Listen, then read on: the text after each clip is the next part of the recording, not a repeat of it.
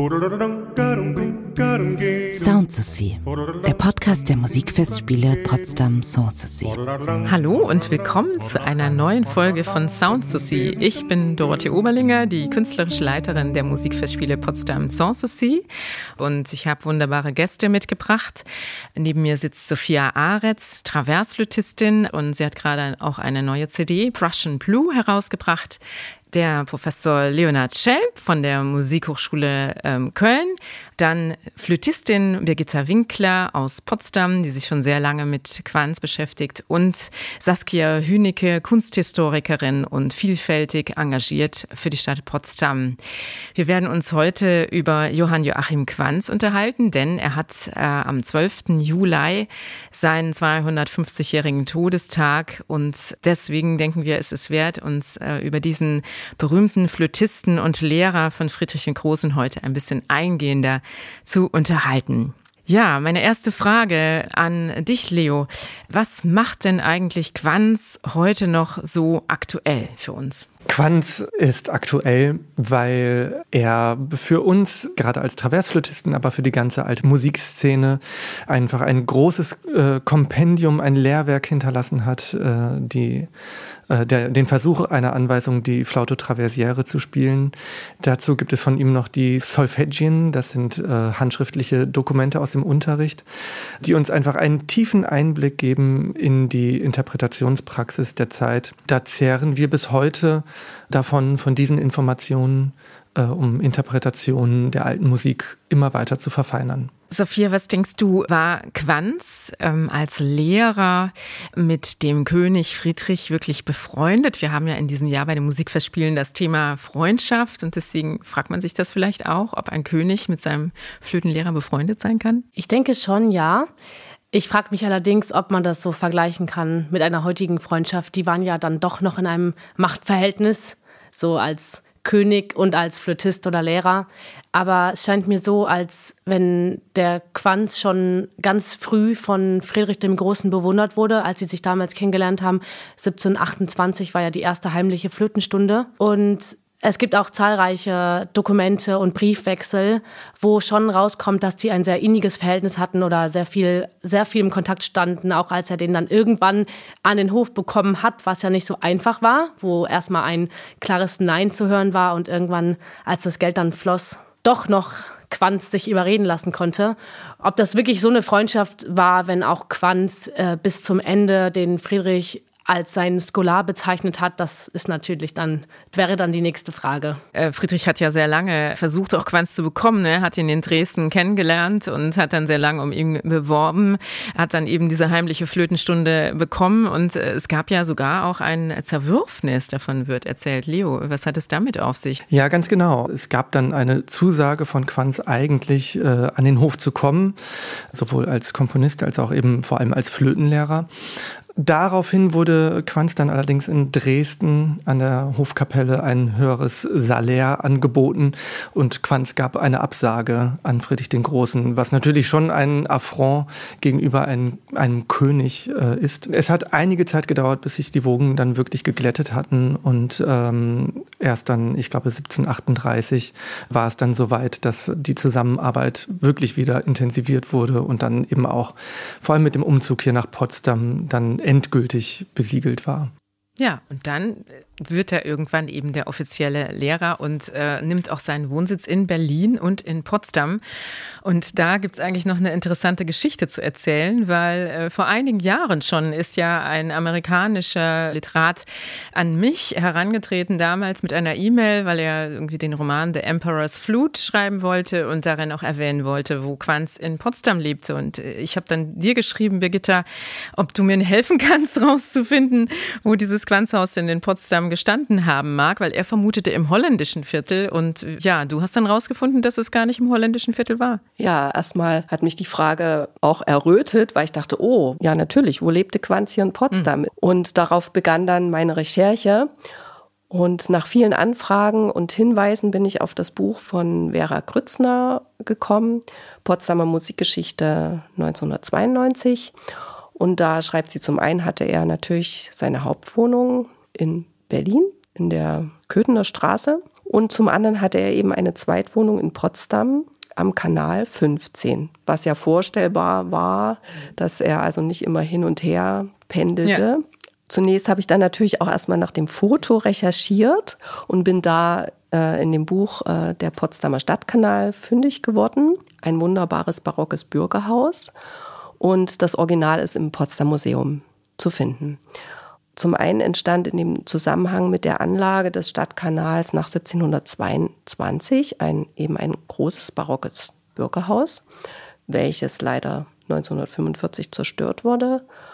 Und dann wurde dort an die Stelle 1964 äh, bis 66 das Fernmeldeamt gebaut und eben 2020, 2021 das heutige Holiday Inn Express and Suites. Und dann kam meine Frage an Siaska, ob sie das Projekt begleiten und dokumentieren kann. Ja, ich bin sehr froh, dass Birgitta mich angesprochen hat, weil ich also gleich sehr viel auch nochmal über Flötengeschichte gelernt habe und nochmal einen anderen Blick äh, darauf gewonnen habe. Mm, es war uns wichtig, äh, an die verschiedenen Standorte anzuknüpfen, äh, die für Quanz in Potsdam äh, relevant waren. Und das sind in erster Linie natürlich die Musikzimmer in den verschiedenen Schlössern im Neuen Palais, Sanssouci, Neue Kammern, dann das Wohnhaus im, am Kanal äh, und natürlich auch sein Grab auf dem alten Friedhof heute. Also ursprünglich war er begraben begraben nach seinem Tod 1773 ähm, äh, auf dem Friedhof vor dem Nauner Tor. Äh, und der wurde aufgegeben und so wurde das Grab im Ende des 19. Jahrhunderts dann auf den heutigen alten Friedhof genannten Friedhof verlegt, samt dem Grabmal von den Brüdern Renz, zwei Bildhauerbrüdern, die sehr wichtig waren äh, für die Ausgestaltung der Schlösser äh, und die äh, nach dem Tod des Markgrafen von Bayreuth hier nach Potsdam ausgewandert waren. Ähm, dieses Grabmal ist inzwischen durch eine Kopie ersetzt worden von Andreas Geit, das war 1994. Äh, und auch das ist nochmal ein Standort, wo man an Quanz erinnern kann. Ja, Saskia, Quanz hat natürlich auch nicht nur im Potsdamer äh, Musikleben, sondern auch im Berliner Musikleben eine große Rolle gespielt und äh, sozusagen auch äh, im Geiste der Aufklärung hier agiert. Ähm, wie kann man sich das vorstellen? Äh, Im Grunde frage ich mich das, äh, wie diese beiden Menschen das ausgehalten haben. Also Friedrich II. war ja mit der französischen Aufklärung sehr eng verbunden, zumindest so lange, wie sie, äh, so wie er es auch praktiziert hat, die Aufklärung äh, von oben nach unten verstanden haben. Also der König klärt auf, er führt ja, in dem Moment, wo die französische Aufklärung sozusagen Grundlagen der künftigen Demokratie entwickelt, ist es zu Ende. Äh, Im Grunde genommen vollzieht er das nicht mehr mit. Äh, und er äh, wird ja auch von Friedrich II. sehr intensiv auch berichtet, äh, wie sehr er im Grunde die deutsche Aufklärung in Berlin, die sich in dieser Zeit ja entwickelt, auch ignoriert. Gleichzeitig ist es so, dass Quanz bei seinem Leben in Berlin, bei seinem privaten Leben in Berlin, äh, in einem Montagsclub äh, integriert war, der ab 1748 1940 dort existiert hat und wo eben ähm, äh, der Philosoph Georg Sulzer, Ludwig Gleim drinne waren, Friedrich Voss, der Verleger, Friedrich Nicolai natürlich auch, Lessing ab 1752. Das war der enge Freundeskreis von Quanz. Also natürlich tut sich da eine riesige Spanne und Differenz auf. Er hat ja auch mit den Berliner Musikern, mit Agricola, mit Bach, mit Marburg, mit Reichert intensiv musiziert. Das ist logisch, aber sozusagen mit den intellektuellen Geistesgrößen seiner Zeit äh, intensiv verkehrt. Und da möchte ich wohl gerne wissen, wie die Gespräche mit Friedrich II.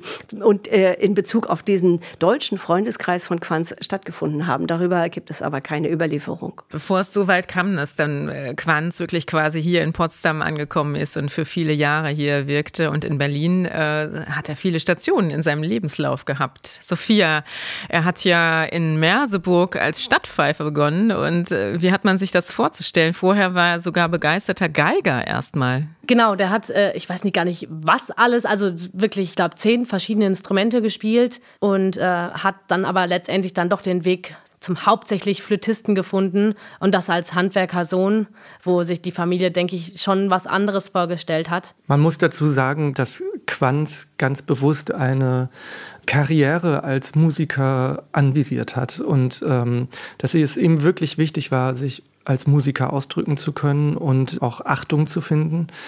Und er hat sich zunächst eben dann auf die Oboe fokussiert nach seiner Ausbildung als Stadtpfeifer, hatte da dann auch schon eine Anstellung beim polnischen König und hat dann die Chance, nachdem er den ersten Unterricht bei Buffardin genommen hatte, die Chance gesehen, ähm, dass es eben noch sehr wenige wirklich gute äh, Traversflötisten gab und hat sich dann darauf wirklich äh, fokussiert, wollte unbedingt damit auch gesehen werden, wollte unbedingt ganz vorne als Musiker dabei sein, was ihm als Oboist offensichtlich nicht gelungen war, allein schon, äh, weil es wahrscheinlich einfach sehr viel mehr Oboisten gab. Mhm.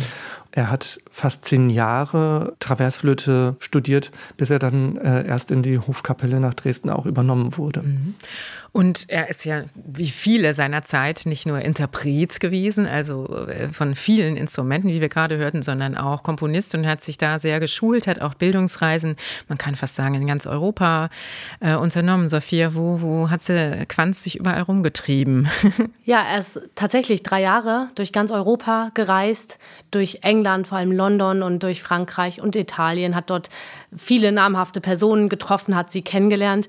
Was ich dann sehr interessant finde, ist, dass er trotzdem selbst dann schreibt, dass er diese ganzen Stile zwar lernt, aber sein Ziel trotzdem ist, einen, einen eigenen Geschmack zu entwickeln und sozusagen ein Urbild in der Musik zu hinterlassen. Das drückt sich auch in seinen Kompositionen aus, die äh, natürlich nach dem vermischten Geschmack, wie wir ihn nennen, oder wie Quanz ihn auch selber nennt, ähm, in dem französische und italienische Elemente miteinander verbunden werden äh, verfolgt. Das und Tänzerische, das aber Tänzerische, auch das Virtuose und Gesangliche, richtig, Theatralische. Das Virtuose, äh, das harmonische Arbeiten mit Sequenzen, mit plötzlichen Harmoniewechseln, die in der französischen Musik anders gehandhabt werden. Auf der anderen Seite aber eben der Umgang mit französischen Manieren, also französische Verzierungen, die zu Quanzens Musik ganz immanent dazugehören. Das Galante muss man ja auch das sagen. Das Galante, genau, das Galante, das Empfindsame und das wirkt sich auch in einem, zum Beispiel in einem neuen Konzept der Sonate aus, die wir vorher in der Musikgeschichte eigentlich kaum haben, nämlich eine Sonate mit der Satzfolge langsam, schnell, schnell, die hier in Potsdam und Berlin wirklich äh, ihr Zentrum findet. Und äh, wir haben hunderte von Sonaten für Flöte, für Geige, für Gambe, äh, fürs Klavier natürlich, äh, die in dieser Satzfolge komponiert wurden. Stretta, ne? Die Stretta-Sonate, ganz genau. Schneller wird. Und wo im ersten ersten Satz, in dem, in dem langsamen Satz einfach eine, ein Grundaffekt der Sonate dargestellt wird, als Grundlage der schnellen Sätze sozusagen genommen wird. Man kann über Komposition, aber auch über die Aufführungspraxis der Zeit sehr, sehr viel erfahren in einem bestimmten Werk, was Quanz dem König gewidmet hat, ein Traktat, was wir heute eigentlich als Bibel der Hip bezeichnen, der historisch informierten Aufführungspraxis. Der Versuch einer Anweisung, die Flöte traversière zu spielen. Leo hat es eben schon erwähnt. Sophia was hat es mit diesem Buch auf sich und hat es dir geholfen, als du deine CD aufgenommen hast, Prussian Blue? Ja, auf jeden Fall. Also dieses Lehrwerk ist für uns ganz wichtig. Das haben wir ja Friedrich dem Großen zu verdanken. Nicht nur sein Lehrwerk, sondern auch das von C.P. Bach. Weil ohne Friedrich den Großen hätte es diese Werke nicht gegeben. Der hat die Musiker ja an seinen Hof geholt und bezahlt, dass sie sowas schreiben können. Und auch in der Anweisung von Quanz da haben wir ja die verschiedenen Hauptstücke, die natürlich sehr viel ums Technische gehen auf der Flöte, aber auch sehr allgemein zum Musikersein, zur Bühnenpräsenz. Es gibt äh, viele lustige Sachen auch da drin. Ja, zum Beispiel, dass man sich äh, durch die Puderperücke fahren soll, wenn man sehr schwitzt an den Lippen und dann hat man gleich ein bisschen Puder auf den Lippen und rutscht nicht mehr so ab.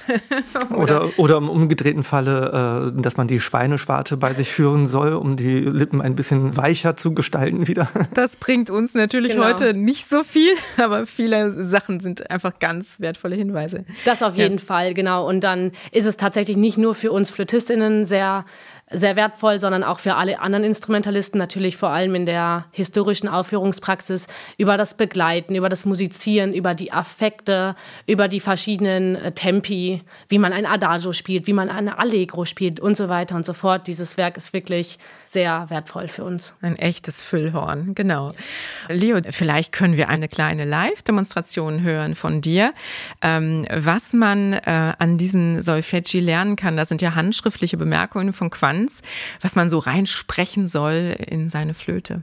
Ja, natürlich sehr gerne. Also ich betrachte eigentlich dieses Solfeggien und, und auch das äh, Lehrwerk von Quanz als wirklich sich ergänzende Teile dessen, was wir über, über das Flötenspiel von Quanz wissen. Das ist sehr interessant. Und äh, die Artikulation steht natürlich ganz stark im Vordergrund, weil sie einfach sehr viele Farben für das Instrument eröffnet. Ja, ich gebe gerne ein paar Klangbeispiele zum Thema Artikulation und möchte da auf einen ganz wichtigen Aspekt der Quantschen Lehre, möchte ich es nennen, darstellen, nämlich die sogenannte Diddelzunge. Das ist die Doppelzunge des Barock. Damals gab es unsere heutige moderne Diggezunge noch nicht. genau, das schon mal gut demonstriert.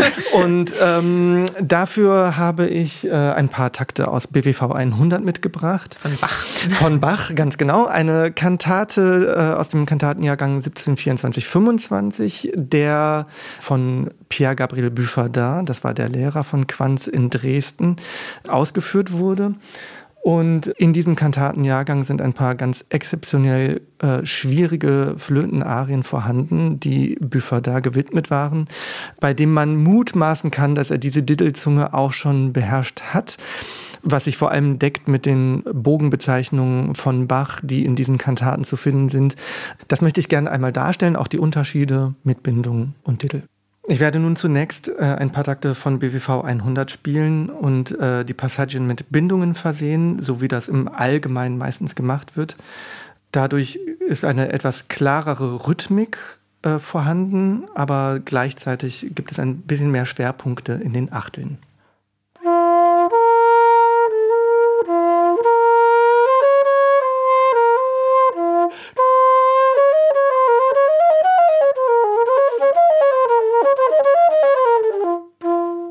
Nun werde ich die Passagen mit äh, Diddle sprechen, wie Quanz es sagt, ähm, was in der Horizontale mehr Freiraum geben wird.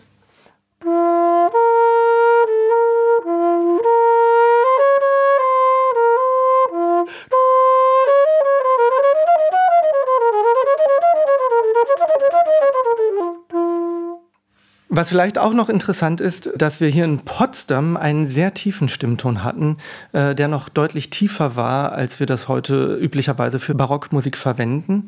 Daher habe ich eine zweite Flöte mitgebracht, die zwar nicht ganz so tief ist, aber doch immerhin noch einen Viertelton tiefer und äh, dadurch ein ganz anderes Klangspektrum mitbringt.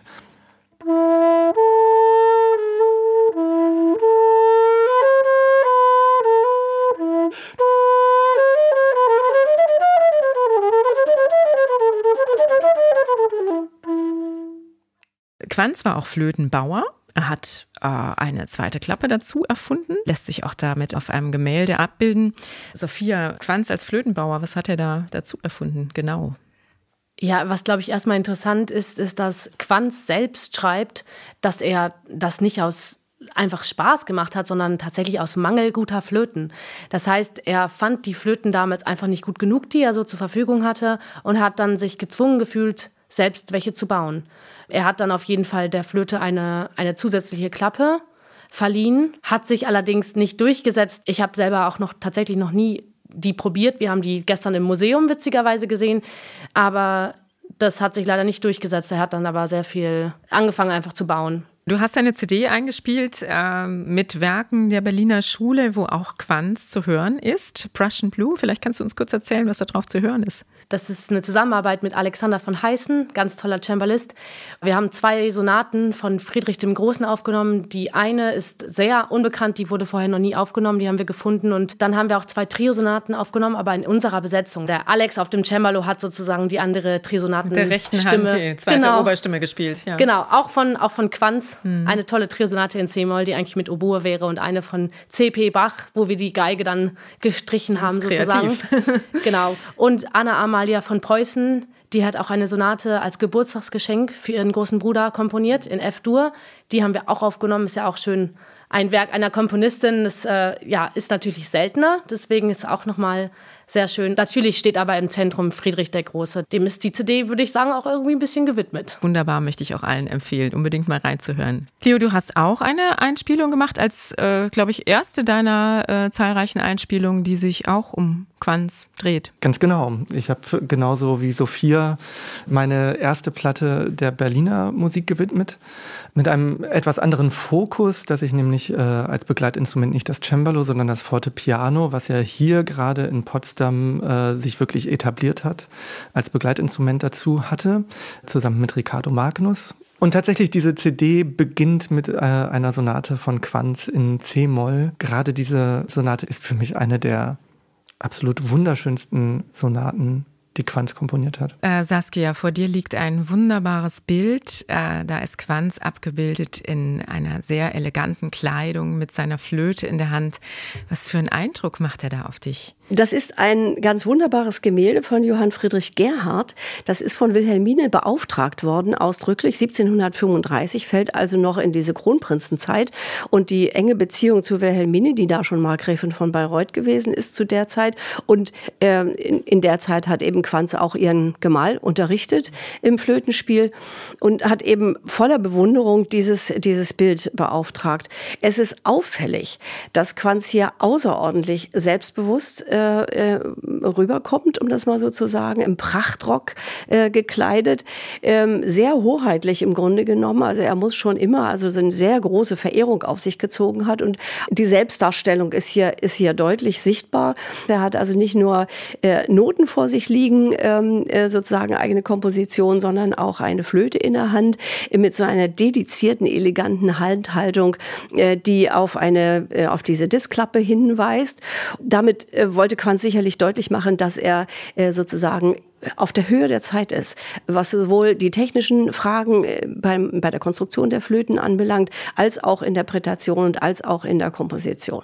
Und das äh, wird mit diesem Bild sehr deutlich gemacht. Also es ist also ein, eine hervorragende Selbstdarstellung, die hier stattfindet. Und ähm, mir wurde vorhin im Gespräch auch nochmal klar, wie eng die Technik mit der Interpretation zusammenhängt. Also insofern war das, glaube ich, eine ganz wichtige Botschaft, die dieses Gemälde hier vermitteln soll. Ja, Birgitte Peter Winkler, Saskia Hünecke, Sophia Aretz und Leonard Schelb. Vielen Dank für das Gespräch heute hier im Nikolaisaal der Musikfestspiele Potsdam Sans Souci. Ähm, ich freue mich sehr, dass wir heute ganz eingehend über Johann Joachim Quanz sprechen konnten. Vielen Dank auch fürs Dabeisein, liebe Hörerinnen und Hörer. Ihr könnt uns bei Social Media gerne schreiben und ihr findet in unseren Show Notes noch ganz viele Tipps für CDs, für Literaturbeispiele Beispiele, die äh, noch ein bisschen weiter und eingehender zu diesem Thema sind. Ähm, und wir haben natürlich auch CD-Tipps, darunter auch die CD Prussian Blue von Sophia Aretz. Schaut auch bitte da rein. Ich freue mich, wenn ihr bei unserer nächsten Folge von Sound to See auch wieder dabei seid. Viele Grüße und einen schönen Tag. Sound to See ist ein Podcast der Musikfestspiele Potsdam Sans See. Redaktion Carsten Hinrichs und Miriam Luise Münzel. Postproduktion Robert Niemeyer. Online-Redaktion Genia Börner-Hoffmann und Johannes Kleemeyer. Informationen zum Festspielprogramm gibt es unter musikfestspiele-potsdam.de.